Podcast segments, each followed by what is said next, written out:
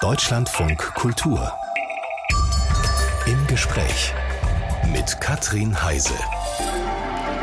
Einen schönen guten Morgen wünsche ich. Heute geht es ums Tanzen und es geht um Kunst und es geht um Freundschaft und außerdem geht es noch um Unternehmertum mit allen nur möglichen Herausforderungen und um Erfolg. Ich freue mich auf eine Stunde mit dem Breakdancer Vartan Basil, Gründer der Flying Steps, einer Breakdance-Kompanie und einer Tanzakademie. Herzlich willkommen im Deutschlandfunk Kultur, Herr Basil. Hallo sportlich hierher geflogen, nachdem Sie einen Stau überwunden haben. Beim Sport bleiben wir auch gleich. Sie haben als Kind angefangen, Breakdance sich selber beigebracht, jetzt als Akademie- und Kompanieleiter. Wann haben Sie denn das letzte Mal getanzt? Oh, das letzte Mal. Ähm, also auf der Bühne schon lange her. Ähm, aber ab und zu immer noch in den Trainingsraum mhm. und noch ein oder andere Moves noch irgendwie versuchen, äh, es hinzubekommen. Ähm, ja, es fehlt mir aber auch, muss ich ganz ehrlich sagen weil die Bühne war schon für mich eine tolle Zeit. Lebenselixier so ein bisschen auch, ne? Vollkommen, ja. Oh, jetzt gucken Sie hinter der Bühne zu. Breakdance haben Sie in den 70ern oder Breakdance ist in den 70ern quasi in New York entstanden. Ist ja sehr artistisch. Sie haben eben gerade von den Moves gesprochen. Pirouetten auf dem Kopf drehen. Ich glaube, Richtig. mit dem Bild verbinden das auch sehr viele. Was hat Sie damals in den Bann gezogen als Kind? Ja, das war genau Mitte der 80er, 1985. Kann ich mich noch genau daran erinnern. Da lief im Fernsehen ein Film, der hieß Beat Street, der kam aus Amerika. Da ging es genau um Breakdance, Hip-Hop, Graffiti. Und ich, ich habe das gesehen und dachte, wow, das will ich auch machen. Hab's dann probiert. Es hat nicht so wirklich geklappt, äh, wie ich mir es gewünscht habe. Und dachte dann zuerst, okay, das ist Hollywood, das sind wahrscheinlich Kameratricks und es wurde nachher in der Post-Production, wurden diese Moves dann irgendwie zusammengestellt. Gibt's gar nicht. Mhm. Gibt's gar nicht. Und habe aber dann natürlich in der Zeit äh, mit Michael Jackson angefangen. Und dann ging es weiter und weiter und weiter den Weg von Vartan Basil, eben als Breakdancer und Gründer der Flying Steps. Den zeichnen wir hier nach und so richtig berühmt wurden die Flying Steps, als sie zur Musik von Johann Sebastian Bach tanzten. Also Interessantes in dieser Stunde bis zehn. Unser Gast Watan Basil ähm, hat vor genau 30 Jahren, es ist genau 30 Jahre her, mit Freunden zusammen die Flying Steps gegründet. Herr Basil, was, was waren die Flying Steps damals 93 für Sie? Ah, Jungs, äh, die eine Art Hobby Leidenschaft hatten äh, zum Breakdance. Mhm. Und so wie man es kannte aus den ganzen Filmen, äh, gab es immer diese Wettbewerbe, wo man gegeneinander angetreten ist. Wer, wer, hat die mhm. coolsten Moves? Mhm. Das hat bei uns angefangen hier in Berlin. Und nach Berlin, wo wir dann die Besten wurden, ging es dann deutschlandweit. Und irgendwann wurden wir Weltmeister. Sie haben vorhin äh, schon den Film angesprochen und jetzt auch nochmal, was für äh, Musik man irgendwie hörte, damit wir quasi Breakdance, wir können es ja jetzt mit, nicht mit Bildern unterlegen, aber damit wir es wenigstens für die Ohren verdeutlichen, hören wir jetzt mal ganz kurzen Ausschnitt aus dem Film, den Sie erwähnt haben, Beat Street von 84. Beat Street, the king of the beat. You see him rocking that beat from across the street. And Beat Street is a lesson too, because uh, you can't let the streets beat you. Uh.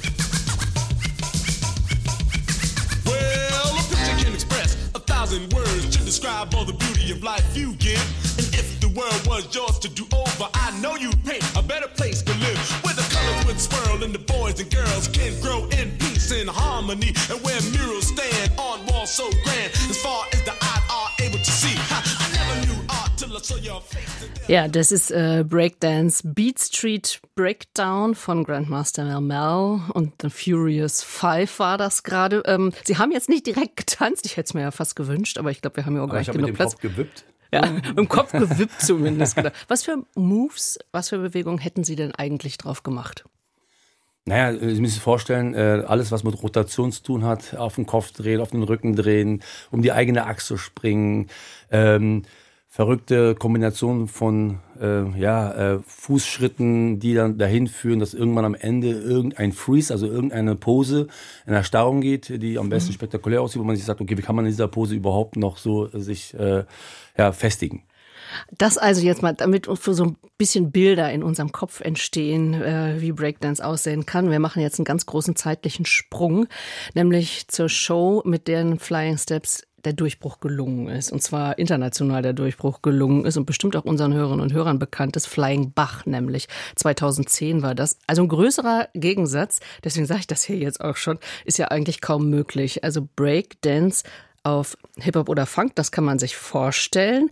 Aber Flying Bach hat ja Musik genommen von Johann Sebastian Bach, natürlich. Das wohltemperierte Klavier. Wieso dieses Crossover? Sie müssen sich vorstellen, ähm, natürlich zu meiner Zeit Breakdance, das war für viele in den jungen Jahren cool. Mhm. Aber ich wurde immer, immer älter und älter. Ich wurde Vater. Und äh, um mich herum haben sich immer Leute gefragt, was macht der denn da so? Äh, Tanzt halt ein bisschen. Dieses Breakdance, ist der nicht schon ein bisschen alt dafür? Und, äh, und, ich, und ich war natürlich ganz anderer Meinung. Für mich war das Kunst. Ähm, und das war das, was ich am besten konnte.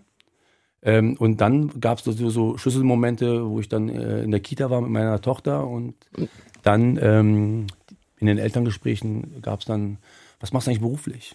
Ich so, äh, Breakdance. Und die haben mich natürlich dann angeguckt und dachten sich so, was ist mit dem los? Ist der irgendwie hängen geblieben in den mhm. 80ern? Ähm, und das hat natürlich in mir äh, etwas geweckt, wo ich dachte, ich muss den Leuten das ein bisschen näher bringen und zeigen, dass eigentlich Breakdance eine Kunstform auch sein kann. Und dadurch, dass meine Schwiegermutter mich immer mitgenommen hat äh, zu Klassikkonzerten, was ich gar nicht wollte und mich aber dazu gezwungen hat, habe ich da das erste Mal gesehen und mir gedacht so, okay, ich meine, das, was die Balletttänzerin da auf ihren Füßen macht, die Pirouetten, das können wir auch auf den Kopf. Genauso zu der gle gleichen musikalischen gedacht, Stelle. Da haben Sie gedacht, ich kann das auch auf Bach, was meine Kunst ist? Es ging damals nicht um Bach an sich, aber es ging um die klassische mhm. Musik. Okay, okay. Und um, mhm. um da nochmal, sag ich mal, die Hochkultur oder Menschen, die sich äh, damit befassen, eine ganz andere Zielgruppe zu gewinnen, die dann auch verstehen, dass auch dieser Tanz Breakdance nicht nur eine Art Kampfsport ist, und nicht nur Sport, sondern auch etwas mit Tanz und Bewegung zu tun hat. Also sehr mutig, muss ich sagen. Sie haben einen Mitstreiter gefunden, nämlich den Opernregisseur Christoph Hagel. Den hatten Sie durch Zufall, nehme ich mal an, kennengelernt und der Richtig. war gleich Feuer und Flamme, weil ich meine, die Vorstellung, da muss man schon eine große. Ja, also, also wir hatten mit ihm ein ganz großes Glück, dass er ein offenes Ohr dafür hatte. Ähm, und haben ihm diese Idee vorgeschlagen, zu sagen, ey komm, wir machen äh, Breakdance auf klassischer Musik. Der fand das toll, dann haben wir ihn zu uns eingeladen, haben uns mit ihm ausgetauscht, der hat geguckt, was wir so genau machen, mhm. haben mir alles erklärt und ihm aber darum gebeten, wenn er was aussucht, muss das eine Herausforderung geben. Und dann kam er mit Johann Sebastian Bach. Aber jetzt, Sie sagen, wir haben, also Sie haben ja eben erzählt, dass Sie von Ihrer Schwiegermutter in die klassische Musik ja. gebracht wurden. Und ähm, wie ging es Ihren Freunden? Haben die sich das auch vorstellen können, auf klassischer Musik äh, Breakdance zu machen? Ähm, also ich, ich habe eine ganz große Überzeugungskraft, äh, würde ich mal so sagen. Äh, und es war auch so, dass ähm, wir natürlich zuerst immer dachten, wir wollen ein abendfüllendes Programm machen. Mhm. Eine ganz klassische Breakdance-Show.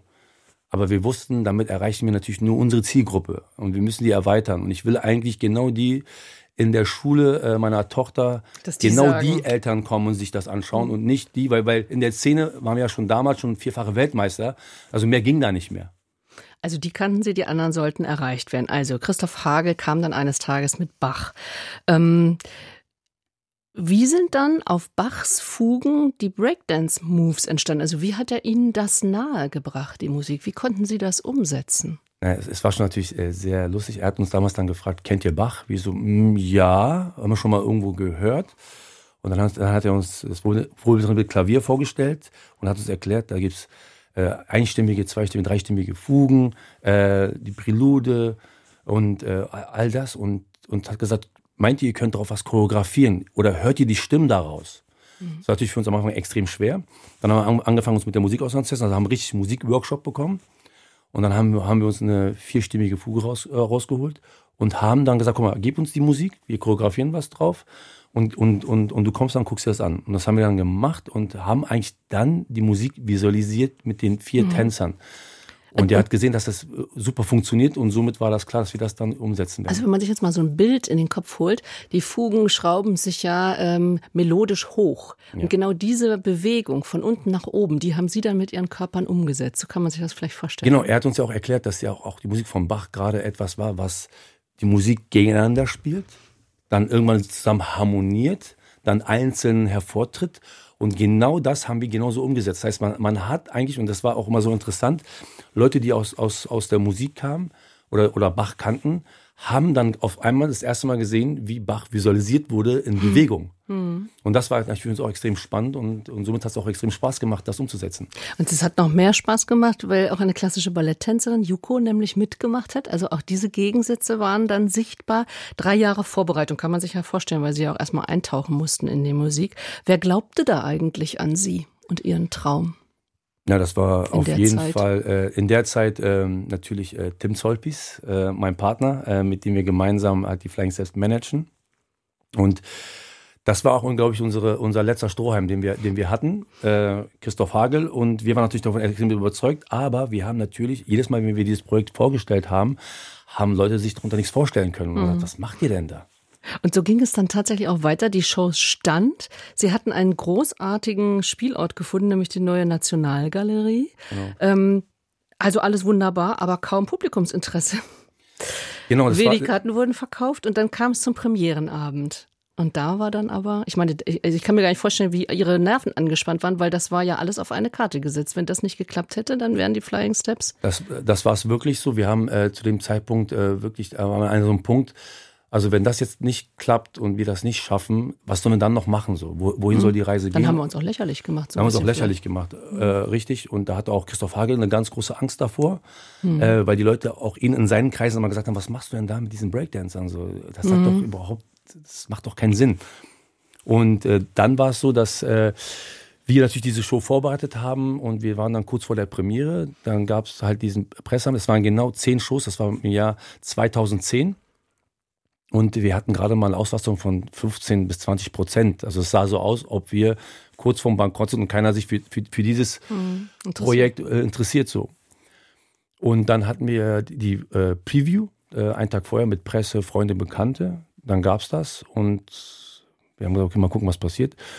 Und wir hatten da an dem Abend, äh, glaube ich, äh, zu unserem Leben getanzt, so ungefähr. Ja. Ähm, und äh, dann war es so, dass die Leute äh, das toll fanden. Äh, die haben darüber berichtet und auf einmal war am nächsten Tag die Premiere und die war dann schon zu 90 Prozent ausverkauft. Äh, und ja. so ging es eins nach dem anderen. Die zehn Vorstellungen waren, waren dann, dann sowieso sofort in einigen Tagen ausverkauft. Und dann ging es tatsächlich, mit großen Schritten gehe ich jetzt weiter, ja. um die Welt. Also das ist ein Riesenerfolg, international ein Riesenerfolg. Der Bann war gebrochen. Ähm, haben Sie es also der Kunstwelt bewiesen? Ja.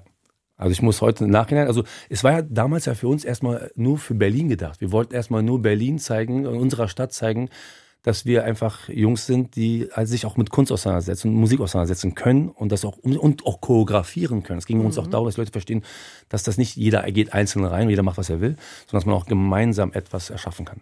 Also bewiesen war das dann. Dieses Hochgefühl, etwas bewiesen zu haben, kann man vielleicht noch ein bisschen besser verstehen, wenn man weiß, dass Watan Basits Weg aus dem Libanon nach Berlin geführt hat und also schon ein langer war. Im Song Unappealing von Naama Guggenheim ging es um eine Person, die selbstbewusster, selbstsicherer geworden ist. Und darum geht es ja eigentlich auch hier im Gespräch mit Watan Basil ähm, in seinem Fall selbstbewusster, ähm, selbstsicherer durch den, durch Breakdance eigentlich. Fangen wir ja mal, mal ganz von vorne an in ihrem Leben. Sie sind 1975 in Beirut in, im Libanon geboren, aber ihre Familie war auch dahin schon geflohen, nicht wahr? Genau, ähm, also mein, meine Wurzeln kommen aus Armenien. Ähm, ich kenne nicht genau die Geschichte, aber ich weiß, dass meine Eltern äh, halt über die, also von meinen Eltern die Eltern über die Türkei damals geflohen mhm. sind in den Libanon. Ja, und. Äh, Welche Sprachen haben Sie zu Hause gesprochen? Ähm, also damals in Libanon natürlich Arabisch und Armenisch. Mhm.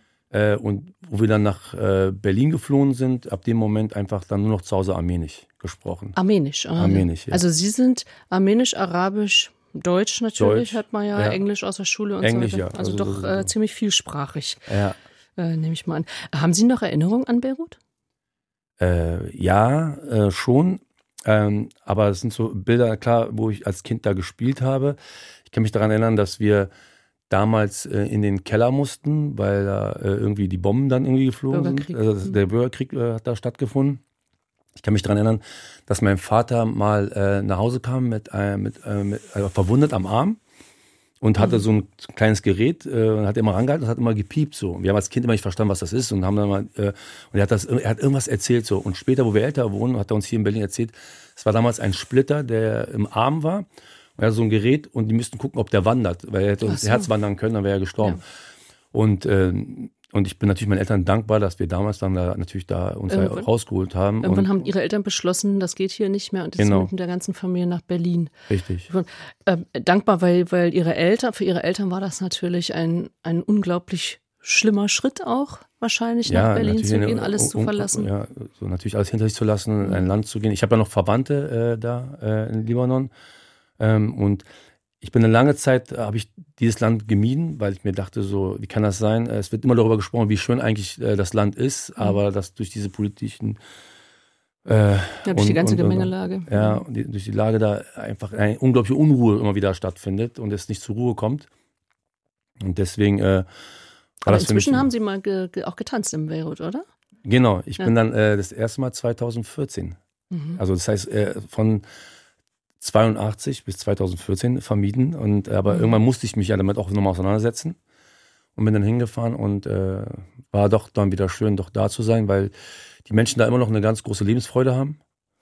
Äh, mhm. Und meine äh, Bekannten da äh, doch, denen es eigentlich gut geht so. Und das somit war es da ja. schön, ja. Ja, das bringt dann vielleicht auch einen Abschluss. Wenn wir uns jetzt an Berlin eben Anfang der 80er erinnern, ähm, sind Sie hier schnell zurechtgekommen oder waren Sie so als Siebenjähriger oder waren Sie, waren Sie der, der Fremde, der andere da irgendwie in der Klasse oder wie erinnern Sie das? Wie sind nee, Sie als Kind Also ich bin, äh, ich muss sagen, ich bin sehr schnell hier angekommen.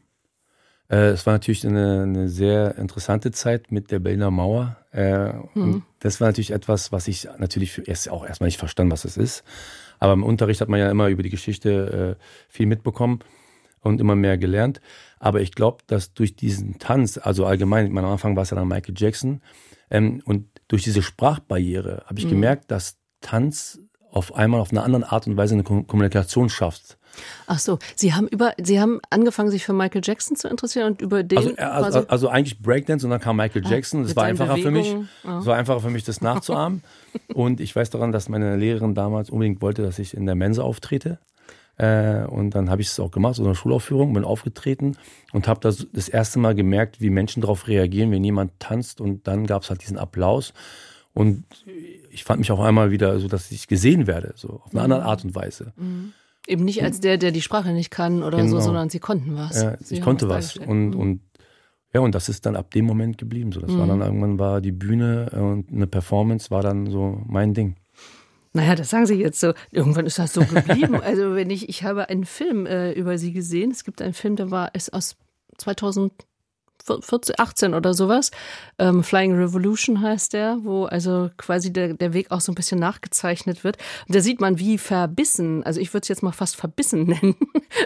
und ihre Mutter und ihr Bruder sagen auch, ähm, also es gab für sie eigentlich nichts anderes mehr als Tanz. Richtig. Und dann haben sie ein paar Kumpels äh, getroffen genau. ähm, und eben diese Flying Steps dann schon auch gegründet. Und ab da gab es sowieso gar nichts anderes mehr als Battles und Wettkämpfe und Moves und ja, Musik. Das, also es, es, war so natürlich, äh, am Anfang war es ja wirklich erstmal nur ein Spaß und Hobby mit dem Breakdance. Mhm. Äh, ich habe schon da meine Schule irgendwo zu Ende gebracht. Eigentlich so hätte es in die Ausbildung gehen müssen mhm. Äh, oder, oder wenn dann wei weiter und dann studieren. Aber das war für mich keine Option und ich habe versucht, meiner Mutter irgendwie klarzumachen, hör mal zu, äh, ich will einfach mal vielleicht zwei Jahre lang erstmal nur mit dem Tanzen probieren, ohne dass ich noch zur Schule gehen muss, sondern meine ganze Konzentration in den Tanz stecken, zu gucken, wie weit bringe ich das. Einmal das Tänzerleben leben als Künstler. Da hat sie aber Angst gehabt. Oder? Sie hat natürlich Angst, Angst und Sicherheit einfach. Ja, weil, na klar, weil, weil sie, weil, weil sie natürlich gerade damit überhaupt nichts anfangen konnte. Was ist Breakdance? Also so, das war ja wirklich äh, zu dem Zeitpunkt ja etwas. Und gerade für eine Mutter, äh, die geflohen ist, damit es den Kindern besser geht, hat sie das auch natürlich auch so mal so fallen lassen. Ich bin noch nicht geflohen, damit du jetzt zum Breakdancer wirst. Also da gab es schon eine ganz große Reibung, mhm. aber die konnten mich davon nicht abbringen. Sie hat es gemerkt, so dass ich da einfach dafür zu sehr brenne, äh, um Sie das und Ihre zu machen. Freunde, Sie haben ja genau. waren ja so ein richtiges Kleber. Genau, wir waren eine richtige vier. Crew aus ja. eigentlich am Anfang mit zu viert so, weil wir alle dieselbe Leidenschaft hatten und da irgendwie in den Jugendclubs immer uns getroffen haben, zusammen trainiert äh, haben. Ja, und, und so hat es angefangen und wir haben aber einfach gemerkt, dass wir einfach gut sind in dem, was wir machen. Das heißt, wir haben sehr schnell Erfolg gehabt damit. Und das, das hat einfach so, ja, uns so, so einen riesen Spaß gemacht, in eine Welt einzutauchen, die wir so nicht kannten. Und auch dieses Reisen, es ging ja schon damals los, dass wir halt äh, mhm. in Europa unterwegs waren und äh, wir ein, immer mehr einen Namen bekommen haben in dieser ganzen Tanzszene. Und ich wusste immer, das ist den Weg, den ich mein Leben lang gehen möchte. Aber es war natürlich noch, da hat immer meine Mutter zu mir gesagt, ja, jetzt ist es noch einfach. Du wohnst bei mir, ich mache die Wäsche, ich bezahle die Miete, ich ja, koche für dich. Genau. Aber was ist, wenn du später mal äh, Vater wirst und eine Frau und Kinder hast? Ja, und das war dann ja relativ schnell auch der Fall. Mit 20 ist Vatan Basi Vater geworden und dann wuchs natürlich Druck und Verantwortung, wie er damit umgegangen ist. Erfahren wir nach der Musik dass seine Träume nicht ernst genommen werden. Das kannte ja auch unser Gast, der Breakdancer Vatan Basil. Sie haben eben gerade zu mir gesagt, dass Sie eigentlich den Ausdruck Breakdancer immer noch von damals nicht so schätzen. Wie soll ich Sie denn Heute nennen? wieder mehr, aber weil Künstler, Tänzer vielleicht einfach. Ja, ja ne, Künstler, Tänzer eigentlich. Tänzer, Tänzer. Warum eigentlich immer Breakdancer, warum nicht ich einfach hab, das Tänzer? Lustige ist, ich habe damals zu meiner Tochter gesagt, irgendwann mal, äh, wenn die fragen, sag einfach erst Choreograf. Damit können sie was Besseres anfangen, als mhm. wenn du sagst, er ist Breakdancer. und das eben zu einer Zeit, wo sie dann, es ging ja wirklich rasend mit den Flying Steps los, ähm, 93 gegründet und 94 haben sie mir gesagt, war schon der erste Weltmeistertitel da und dann ging es weiter, vierfacher Weltmeister. So, aber vom vierfachen Weltmeister sein kann man eben auch noch keine Familie ernähren. Richtig. Da musste noch eine andere Idee her. Ähm, Sie ne? konnten ja auch nicht, sie konnten ja auch nicht, wie, ich meine, die, diese Breakdancer-Szene äh, war ja auch nicht nur in Berlin, sondern da und dort und äh, auf der überall, ganzen Welt. Über, auf der ganzen Welt rumziehen. Das geht mit Familie natürlich auch nicht so richtig gut. Ne? Ja, also was. Das war, das war schon Ort. eine riesen Herausforderung. Ähm, und wie gesagt, man konnte davon nicht leben. So, es, hat, es hat nur für einen gereicht, nicht für eine ganze Familie. Und dann kam wieder natürlich die Stimme meiner Mutter, hm. äh, die dann immer meinte, wie willst du das machen? Und deswegen war dann irgendwann bei uns der Punkt, äh, dass wir gesagt haben, okay, so gehst du nicht weiter als Gruppe. Wir müssen uns weiterentwickeln, wir müssen weitere Standbeine bauen. Mhm. Und, und, dann kam die Idee äh, mit der Tanzschule, aber auch eigentlich aus einer ganz anderen Not. Äh, wir haben ja dann, obwohl wir Weltmeister sind, immer noch in Jugendclubs trainiert. Ja. Und das war dann auch irgendwann auch keine Option mehr, weil wir wussten, wir können es da nicht wirklich weiter entfalten. So, wir hatten da eine bestimmte äh, Zeit, wo wir rein konnten und nicht so, wie wir es wollten, sondern es wurde uns vorgegeben. Immer nur für zwei, drei Stunden. Und dann kam der Punkt, ey, weißt du was, ich glaube, wir brauchen unseren eigenen Raum, wo mhm. wir uns kreativ aushalten können. Und um sich, um den zu finanzieren, ey, unterrichten wir einfach mal. Und so ist eigentlich die äh, Flying Academy 2007 entstanden, in einem, einem Raum, wo der Empfang und, und der, das Tanzstudio in einem war. Äh, wir hatten nur eine einzige Toilette äh, und äh, so hat es angefangen. Und, oh. und woher wussten Sie, wie man eine Schule führt? Das wussten wir nicht, wir haben es einfach gemacht. Äh, mhm weil uns das auch, ähm, ich, ich glaube, manchmal ist es so bei uns so, äh, machen und aus, aus den Sachen lernen. Und es hat bei mir extrem früh angefangen, äh, diese Weisheit wirklich von Leuten äh, zu erkennen. Äh, und zwar, ich wollte als Junger meinen Führerschein unbedingt ganz schnell machen, mit 18. Mhm. mhm. Und ich habe immer alle gefragt, so, ey, wie war deine Prüfung, wie war deine Prüfung? Also die alle schon den Führerschein hatten. Ich bin durchgefallen beim ersten Mal. Ich so, ah, warum? Erzähl mir. Und dann haben sie es immer mir erzählt, warum sie durchgefallen sind. Und dann gab es halt meine Prüfung und ich fahre und es gab eine Situation, in dem ich gerade nicht wusste, wie ich da reagieren soll mhm. und habe schon so Panik bekommen. Und dann ist mir von meinem Freund eingefallen, dass er genau in dieser selben Situation war und da durchgefallen ist. Und ich habe es richtig gemacht. Und ab dem Moment habe ich gemerkt, ey, frag den Leuten immer, warum sie gescheitert sind. Und so war es auch später mhm. dann mit der Academy. Wir haben Leute gefragt, ey, warum seid ihr gescheitert an dem und dem, äh, als Gastronom oder egal was. Haben sie uns mal erzählt und dann haben wir versucht, natürlich da. Also Finanzen äh, muss man im Griff haben, ähm, man, muss, man muss gucken, man muss es äh, vorher halt einen Kostenplan haben. Äh, wir machen aber so ja, so hat es angefangen, dass wir das dann einfach uns selbst beigebracht haben. Also eigentlich das Tanzen auch wie das Managen. Und dabei sind Sie auch weiter zusammengeblieben als die Freundesgruppe, weil das finde ich nämlich ganz spannend. Also, dass Sie das ja, ähm, wenn Sie das weiter haben durchhalten können, denn ich meine, es sind vier, fünf Personen, die ja unterschiedliche Träume haben, doch trotzdem, trotz der gemeinsamen Leidenschaft. Das stimmt, äh, das war so, aber jeder hatte seine Stärken und seine Schwächen. Aber wir waren uns immer in, in einigen Sachen immer klar, wo wir hinwollen. Solange es geht, tanzen und mit Tanz arbeiten so. Mhm. Und das war natürlich neben diesen Auftritten, neben diesen Wettbewerben, war auch eine Tanzschule etwas Positives, weil wir wussten, wir werden auch älter. Und das ist ja genau das, was natürlich meine Eltern mir immer mitgegeben haben. Das kannst du nicht ewig machen. Was mhm. genauso wichtig auch meinen Jungs das mitzugeben, zu sagen, ey Leute, wir müssen uns darauf vorbereiten und eine Zukunft aufbauen. Also wenn wir damit erfolgreich sein wollen, ja muss da irgendein Fundament gebaut werden. Aber apropos erfolgreich, war das nicht in der Szene äh, manchen viel zu kommerziell? Weil eigentlich kommt das ja von der Straße. Also Gab es da nicht auch Auseinandersetzungen? Natürlich immer wieder, aber wir haben eins gelernt, so ein bisschen mal manchmal über den Rand hinaus zu gucken. So. Weil wenn du immer nur da bleibst, wo du bist, dann entwickelst du dich auch nicht weiter. Und wir waren ja schon immer als Flying Steps eigentlich dafür bekannt, dass wir immer Grenzen durchbrochen haben und immer anders waren, immer mal ein bisschen um die Ecke geguckt haben, immer geguckt haben, was gibt's denn da draußen noch?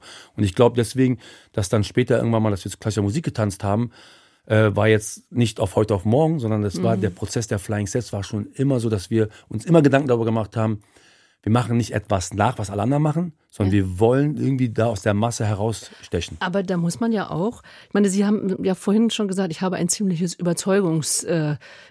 Ich kann gut überzeugen. Also man muss ja auch sehr breite Schultern haben, wenn man in so einer Szene eigentlich angekommen ist und ankommen will und dann aber sagt, wir gehen darüber hinaus und die sagen, ey, ihr seid uns langsam hier zu zu kommerziell oder ihr gehört nicht mehr dazu oder so. Also da stelle ich mir schon vor, dass das, das auch äh, an einem. Natürlich gab es da die oder? Hardliner, die dann immer gesagt haben, das hat doch nichts mehr mit Hip-Hop zu tun, das ist doch viel zu mhm. kommerziell. Warum elektronische Musik? Wir haben ja damals ja auch äh, Musik gemacht äh, im Grunde und haben äh, Videoclips gemacht in den Ende der 90er. Aber die waren alle erfolgreich. Äh, und wir haben damit einen Bekanntheitsgrad erschaffen, so.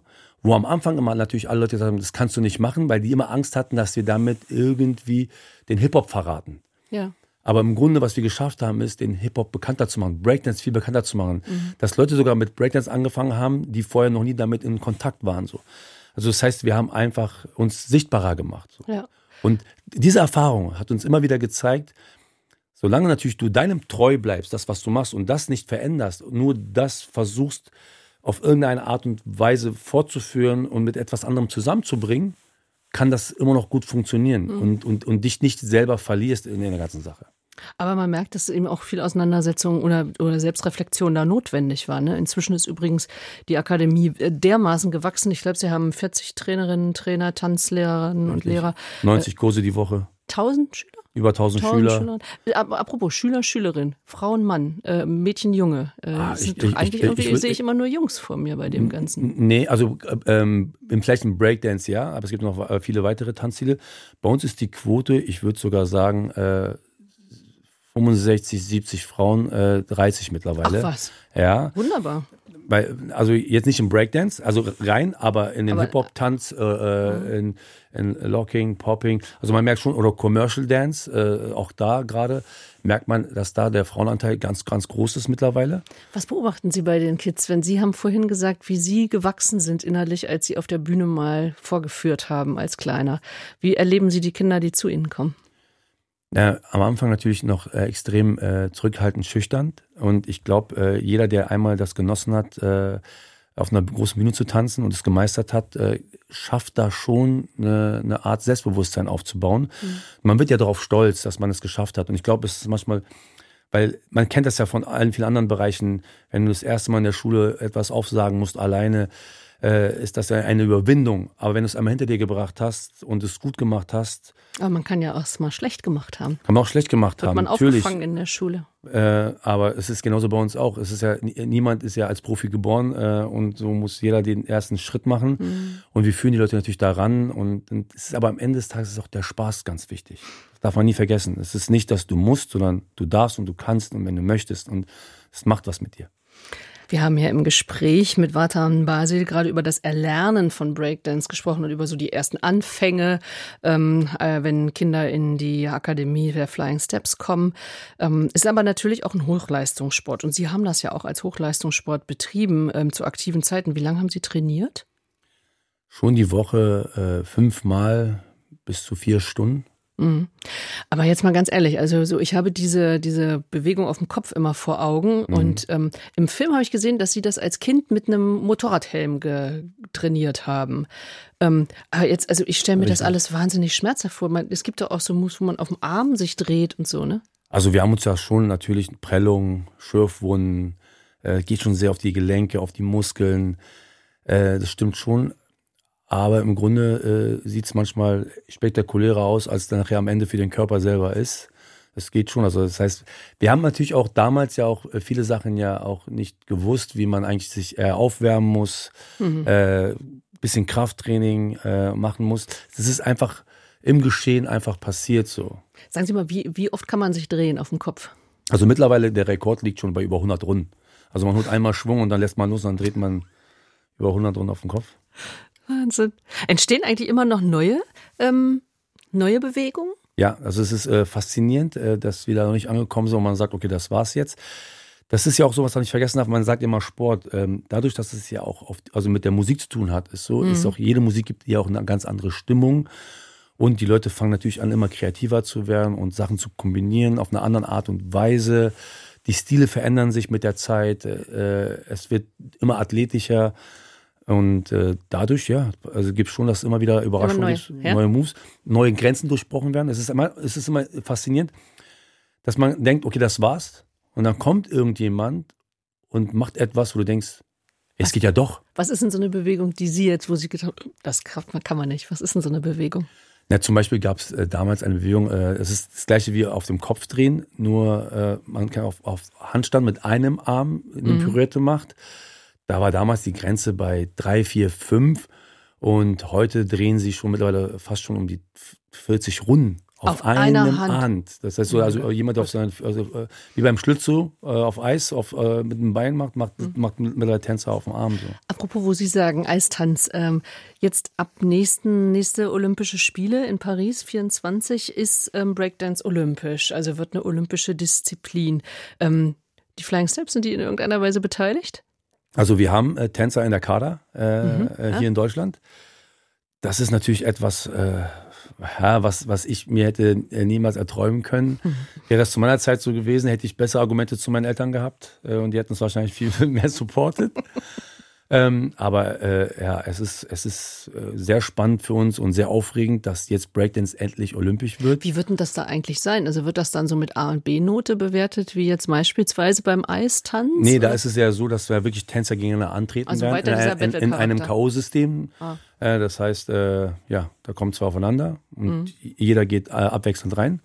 Und dann entscheidet eine Jury, äh, wer besser getanzt hat. Und der kommt dann eine Runde weiter, bis am Ende nur noch einer übrig bleibt. Und der wird dann olympischer. Die goldene Medaille, Medaille bekommen. Ja. Also äh, Breakdance für die breite Öffentlichkeit als Sport, das wird sicherlich nochmal so eine Stufe, die da überwunden wird. Und ähm, als Kunst eben auch jetzt breit bekannt, unter anderem eben durch Flying Bach. Daraus sind äh, damals noch ganz viele andere erfolgreiche Shows geworden. Flying Illusions, Flying Pictures, das war auch so nach äh, Bilder einer Ausstellung äh, von Mussorgsky war da. Ähm, Richtig. Also sie sind auch wieder in ein Museum gegangen, in den Berliner Hamburger Bahnhof, ja. ne, da getanzt. Was ist Ihre Aufgabe jetzt dabei? Also weil Sie sind ja jetzt nicht mehr aktiv auf der Bühne. Also ich war ja schon immer derjenige, der so äh, das kreative äh, Konzepte der Shows immer so gefühlt den richtigen Riecher für das richtige Momentum, um bestimmte Sachen umzusetzen. Mhm. Äh, weil mir es extrem viel Spaß macht, in den Kopf sich das vorzustellen und diese Vorstellung dann das Gefühl entsteht, damit kann man Leute begeistern. Man kann Dinge zusammenbringen, die so noch nie da waren. Das heißt, dieses Crossover hat schon bei uns immer eine ganz große Rolle gespielt. Immer etwas zu machen, womit keiner rechnet. So. Immer etwas Neues mhm. zu kreieren, Neues zu erfinden. Und ich bin jetzt eigentlich künstlicher Leiter, äh, kann man so sagen, bei den Flying Steps und entscheide all, all über diese Prozesse. Und mir macht es einen Riesenspaß, diese großen Shows zu entwickeln. Also ich meine, wir hätten uns auch damals auch nicht, nicht vorstellen können, dass wir irgendwann mal Arenen füllen, äh, wo bis, bis zu 15.000 Leute reingehen und sich eine, eine Breakdance-Show im Grunde angucken. Ja, unfassbar, ja. Und, äh, Aber es ist weiterhin so, dass Sie nicht irgendwie sagen, so der Gruppe, äh, das macht ihr und das macht ihr und das macht ihr. Also Breakdance zeichnet sich ja dadurch aus, dass jeder selber seins auch reinbringt, oder? Natürlich, es ist ja einmal so, es gibt ja einmal der individuelle Tänzer, der seinen eigenen Style kreiert. Mhm. Und der wird dann dafür natürlich dann dementsprechend eingesetzt, um dann später auf der Bühne, so sagen wir es auch immer schön, wir kriegen einen Spot für ihn, mhm. wo er seine Kunst durchleben kann. Aber wir machen die Rahmenbedingungen dafür und, und versuchen da noch eine weitere Ebene mit reinzubringen. Demnächst wird man sie wieder sehen können. Flying Dreams, ähm, hier beispielsweise im Berliner Wintergarten, ist eine Show zusammen mit Artisten zusammen. Und dann das nächste große Riesenprojekt, sage ich mal, im Herbst, die Uraufführung von Flying Hänsel und Gretel. Tatsächlich Richtig. nach der Humperdinck-Oper? Auch, das ist eine, Inspiration. Das muss man sagen, dass der Christoph Hagel dann mit dieser Idee Auch wieder kam. mit dabei ist. Ja, und äh, er uns das vorgestellt hat. Und aber das war für uns so, okay, das ist aber wieder jetzt, wir versuchen uns nie selber zu kopieren. Und wir haben dann gesagt, weißt du was, wir müssen überlegen, was wäre denn heute Hänsel und Gretel und wer wäre denn da die Hexe? Also wie würde das denn äh, äh, heute als Geschichte geschrieben werden? Und wir haben festgestellt, dass Social Media ein ganz großes Thema ist und Hunger nach Aufmerksamkeit. Und somit haben wir gesagt, wir werden natürlich äh, die Oper das mit einfließen lassen, aber dann über eine Übersetzung machen in die heutige Zeit, dass dann halt die Kinder, ähm, ich sag's mal so plump, äh, die haben Hunger und, äh, und die Mutter ist genervt dadurch. Und damit sie ruhig werden, äh, gibt sie denen das Handy in die Hand. Und dann entstehen TikTok-Tanzvideos. Okay. Also man könnte das so ungefähr sagen. Okay. So, und äh, die Hexe könnte die Influencerin sein. Also Hänsel und Gretel mal ganz anders inhaltlich und eben auch dargestellt von den Flying Steps dann als Flying Hänsel und Gretel. Vartam Basil, Gründer der Flying Steps, der Akademie äh, und der Kompanie, ähm, sitzt hier bei mir die letzten Minuten. Wir haben ja über den Weg von von der Freundesgruppe ähm, über dieses Riesenunternehmen, was es jetzt ist, gesprochen. Kann man sich eigentlich an Erfolg gewöhnen? Äh, nein, äh, das glaube ich nicht, weil äh, dann wäre ich ja schon fertig so. Mhm. weil wir haben echt schon einiges äh, im Leben geschafft. Ähm, es macht einfach für mich einen Riesenspaß, immer weiter nach vorn zu gehen, zu überlegen, was kann man Neues machen, wie kann man neue Sachen umsetzen, wie kann man Menschen inspirieren, eine Freude schaffen, weil mich das extrem viel gibt und ja. äh, ich glaube, das mit Menschen zu teilen, ist einer der schönsten Sachen. Sie haben jetzt inzwischen drei Kinder. Ähm, wenn die sagen würden, äh, ich will die Schule abbrechen und ich will singen beispielsweise, würden Sie denen das erlauben oder wären Sie wie Ihre Mutter etwas widerständig? Na, immer nur dann, wenn ich äh, in dieser Leidenschaft wirklich etwas sehe, wo ich das Gefühl habe, okay, da ist jetzt nicht jemand, der glaubt, sondern da ist jemand, der hat das wirklich das Talent dazu und könnte das wirklich äh, weit bringen. Klar äh, würde ich schon versuchen, und das ist, muss ich sagen, die Schule zu Ende bringen, ist, das muss schon sein so aber ähm, dann vielleicht später dann in die Richtung, wo man gehen mhm. möchte, dann darin sich weiterzubilden. So. Mhm. Ähm, ich hätte mir damals gewünscht, dass ich, hätte es damals sowas gegeben wie eine, wie eine Dance Academy, was wir heute haben, äh, äh, hätte ich mich gefreut, dass ich da hingehen kann und noch schneller äh, meinen Weg äh, fortführen kann. Und heute machen wir das. Wir bilden ja auch mittlerweile Tänze aus in einer dreijährigen Ausbildung bei Flying Steps Diploma. Aber wunderbar, aber Sie wissen ja eben auch, dass dieser äh, künstlerische Weg auch durchaus Opfer fordert. Also Familie oder so muss ja. Das auf jeden beziehen. Fall, äh, weil man ja da echt sehr viel unterwegs ist. Also auch eine kleine Schattenseite zumindest. Aber ja. die, helle Seite überwiegt. Vatam Basil hat uns da doch ähm, eine Menge von erzählt. Flying Steps, Dankeschön für Ihren Besuch. Ja, vielen und Dank. Ähm, man kann sich das ja dann äh, beispielsweise über Flying Hänsel und Gretel dann ähm, ab Herbst spätestens wieder weltweit, weiß ich nicht, weltweit ist schon die nee, erstmal, deutschlandweit erstmal, erstmal äh, Deutschlandtour. Und da muss man gucken, wer noch bucht. Und dann wird es aber, ich denke, es wird auf jeden Fall ein sehr, sehr tolles Projekt werden.